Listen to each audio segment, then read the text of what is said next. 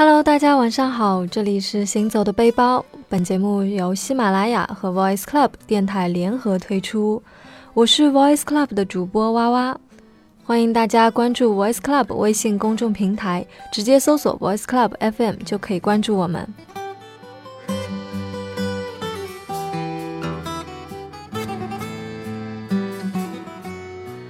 那在上期的节目里呢，我和大家分享了一些我刚到巴黎时的感受，关于吃的，关于住的。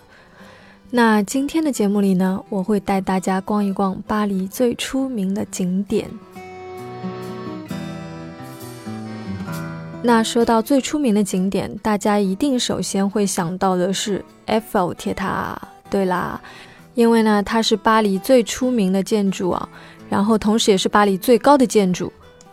在没有到巴黎之前呢，我本来以为我只是会远远的看一下埃菲尔铁塔就好了，因为其实对埃菲尔铁塔我们应该并不陌生，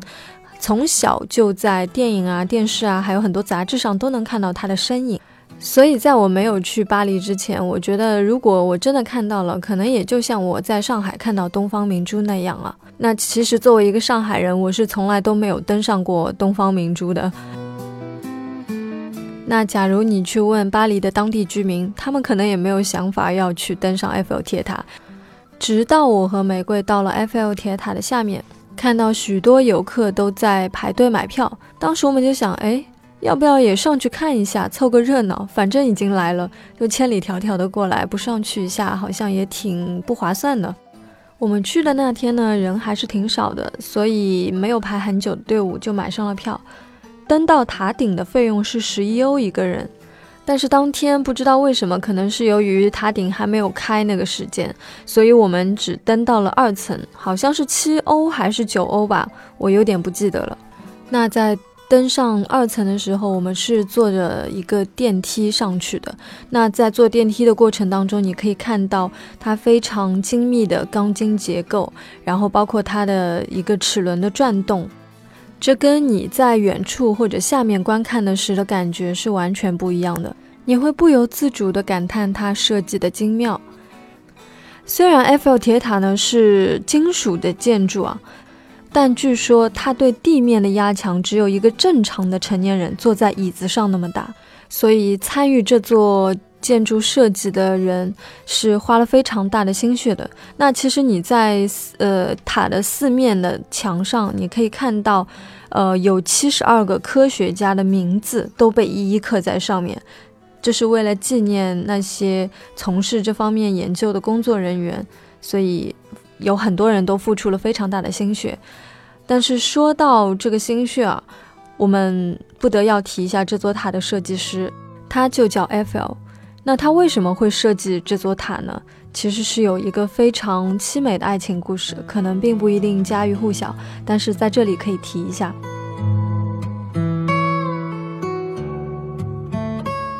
埃菲尔当年他其实还是默默无闻的时候呢，和一个美丽的富家小姐一见钟情，然后呢，这个富家小姐不顾家人的反对，嫁给了埃菲尔。两个人是绝对的真爱，并且呢，和他度过了生命当中非常艰难的一些时光，当然也有一些甜蜜的幸福时光了。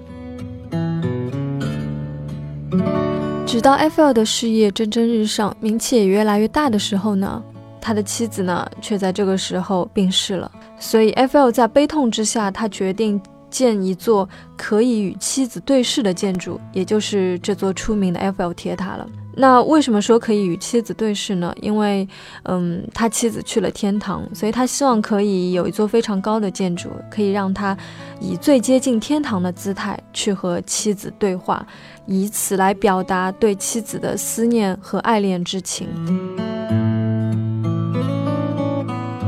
那埃菲尔他本人呢，后来也是终身未再娶的，真的非常令人感动。他本身一生当中有非常多的杰作，遍布世界。但尽管如此，他一生当中最出名的还是这座埃菲尔铁塔，就像一个魔咒一样。用他自己的话说，埃菲尔铁塔把我淹没了，好像我的一生只是建造了它而已。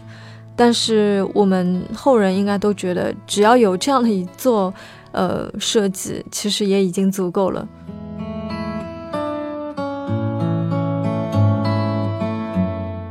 那所以呢，这座不朽的建筑也成为我们后来牢记爱情的一个永恒见证。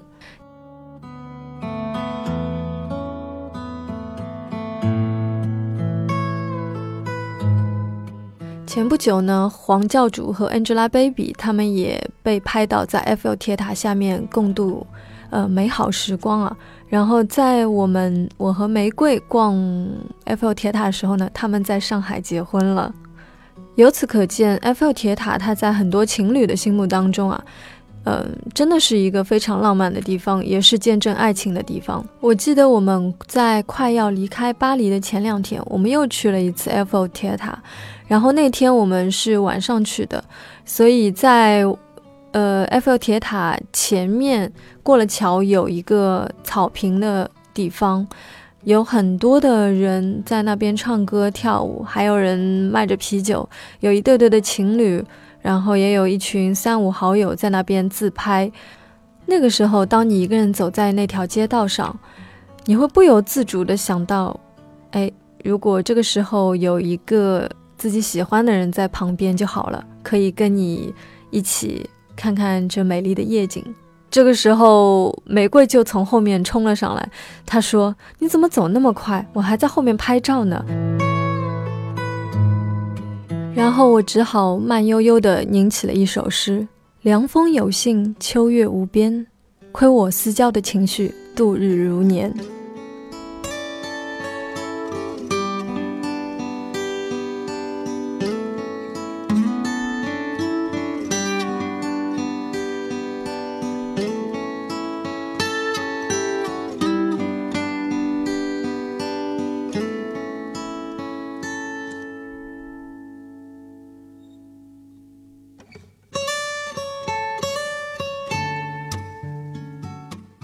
扯远了，我们再扯回来。刚刚说到坐电梯上二层嘛，那二层其实也就是一个观景台，你可以从高处俯瞰整个巴黎，看着塞纳河上的船，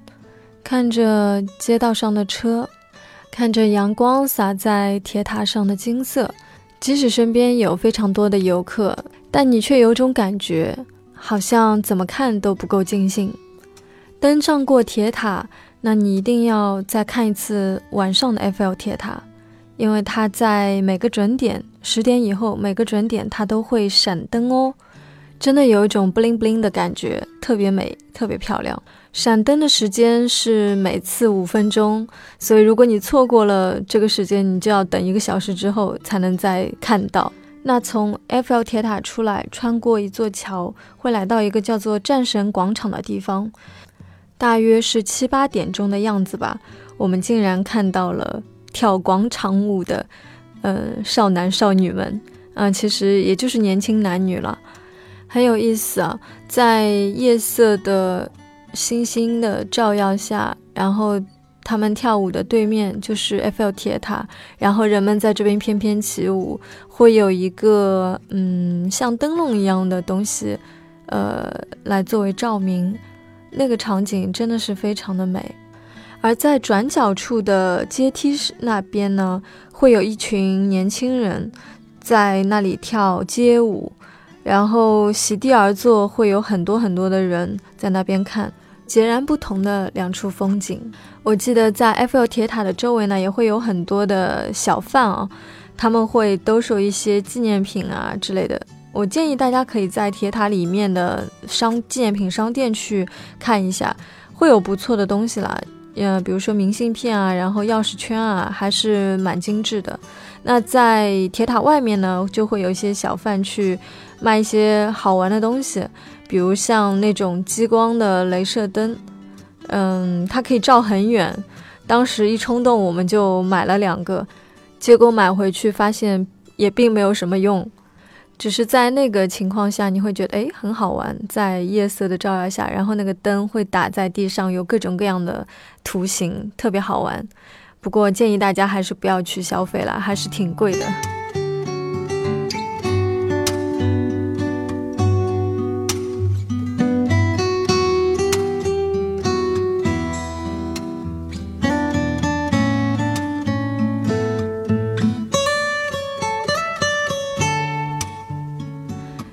埃菲尔铁塔，巴黎最出名的当然要数卢浮宫了。我们当时是通过那个有一个水上巴士，他们叫巴杜巴斯，呃，当时听像摆渡船啊，就非常好记。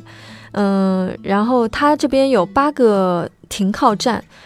是沿着塞纳河一路开的。它会有卢浮宫，然后凯旋门、巴黎市政厅，还有巴黎圣母院、荣军院、奥赛博物馆和铁塔。所以这条线路呢是非常棒的。假如你想要把这几个地方都逛一圈，那你可以买一个两天的通票，因为一天的那个票是十五欧，两天只要十九欧，所以你随意坐，任意一个站点都可以上船。但是在上船之前呢，你要呃就是排队，因为它可能每站有人数限制的，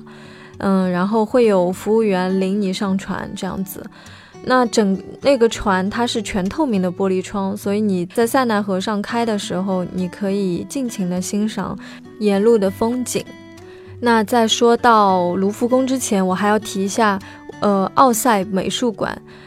因为我们计划卢浮宫是要去两天的，所以我们当时买了四天的博物馆通票。那买了这个通票之后呢，嗯，有很多巴黎的一些博物馆都是可以直接进入的。那像奥赛博物馆也在里面，所以当时我们就马上享受到了这种待遇，就不用排队，直接从一个特别的通道进去。然后，假如你买博物馆通票的话，要留心一下，尽量要错开周二，因为周二大部分的博物馆都是休息。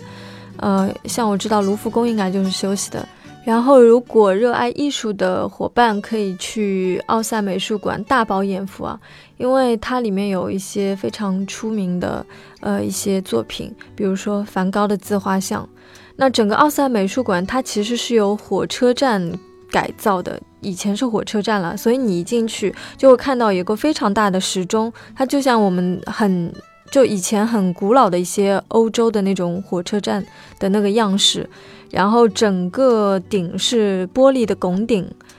非常的复古，还挺有特色的。至于它里面的一些作品，我个人感觉啦，因为我不是很懂。嗯，是蛮好，但是就因为不懂，所以也不知道应该怎么欣赏，所以我跟玫瑰两个人看了一圈就已经就就出来了。然后我们就在那边，因为那边沿途也有一些街道嘛，所以我们就在那边呃逛街，准备找吃午饭的地方。然后无意当中去逛了一家呃化妆品的店，它是应该是法国本土的一家。店，然后我们是被它的一个玫瑰的香气所吸引，对，然后我们就走进了那家店，然后跟里面的一个呃店员，这个店员他其实应该是店长，然后大概是有五六十岁这样子的一个呃中年女子。那之所以跟他会聊得很投机，是因为他是法国人里面为数不多的英文讲的特别好的人，所以我们跟他聊了非常多。因为上一期节目里我也聊到过，法国人特别热爱他们的工作，所以像这个女子，她其实也感能够感受到她对这份工作的热爱。然后她告诉我们，她向往的生活就是喝咖啡，然后看云，就让我感觉到法国人的这种自由和浪漫真的是骨子里的，每个人都热爱着自己现有的生活状态。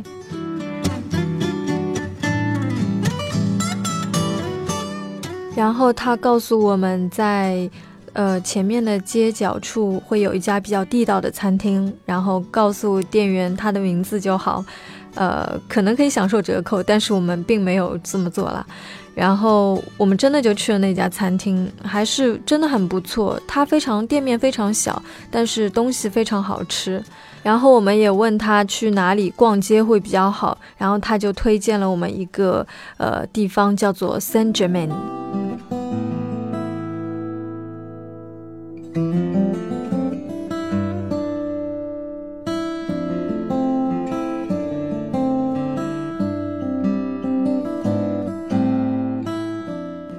不好意思，我这里要插一下 shopping 啦。嗯，Saint Germain 呢，它是一个呃，也是商业街啦，但是它不光有一些奢侈品牌，也会有一些呃，就是大众品牌，所以也比较亲民。那边地铁就直接可以到，所以非常的方便。在那里你可以找到很多设计师品牌的店，嗯，衣服非常好看，很有设计感。让你直接就感受到了巴黎的时尚和潮流，而且在你试穿衣服的时候，他们会很直接的告诉你 “no no no not this one”，嗯，然后如果是你是 OK 的话，他就会很开心的冲你一笑，而不是你穿了一件很不合身的衣服，他非要他为了让你买下才说嗯还好不错这样子，所以完全不会有这种情况发生。然后这里还要推荐一个叫做 La Bon Marché 的商场。嗯，这个是本地的法国人最喜欢逛的商场，因为不会再像那个 La f a t e 看到非常多的中国人在那边排队啊。当然不是说遇到同胞不好，是那边非常的拥挤。你在这边的话，会享受到比较好的一个购物体验。很有意思的一点啊，Bon Marché 在法语里面的意思是廉价、不贵、很划算的意思。但是呢，实际上这座商场他们只出售一些高端品牌的产品。那这座商场本身是隶属于 LV 集团，所以可想而知里面的商品是怎样的。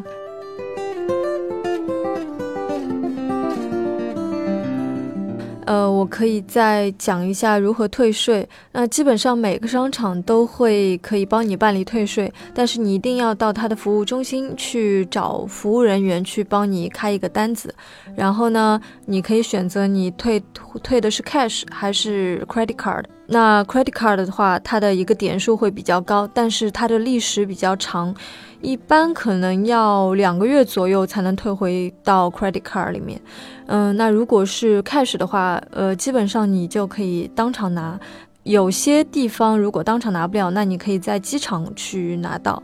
所以，呃，就看大家需要了。如果你在呃巴黎，像在欧洲还要多玩的话，尽量去拿 cash，不要去退到 credit card，呃。虽然会少大概两个百分点吧，嗯，但是这样还是比较方便一点的。那像 Lafayette 和那个巴黎春天，他们都会呃现场就会退给你，只是你要排很很长很长的队，所以建议大家可以一次性买多一点，然后这样退起来也比较划算啊。今天的节目也接近尾声了啊，我跟大家又扯了一堆啊，但是实在是有很多想要分享给大家。那下一期我会继续讲关于卢浮宫还有其他的一些景点啊，谢谢大家，祝大家晚安。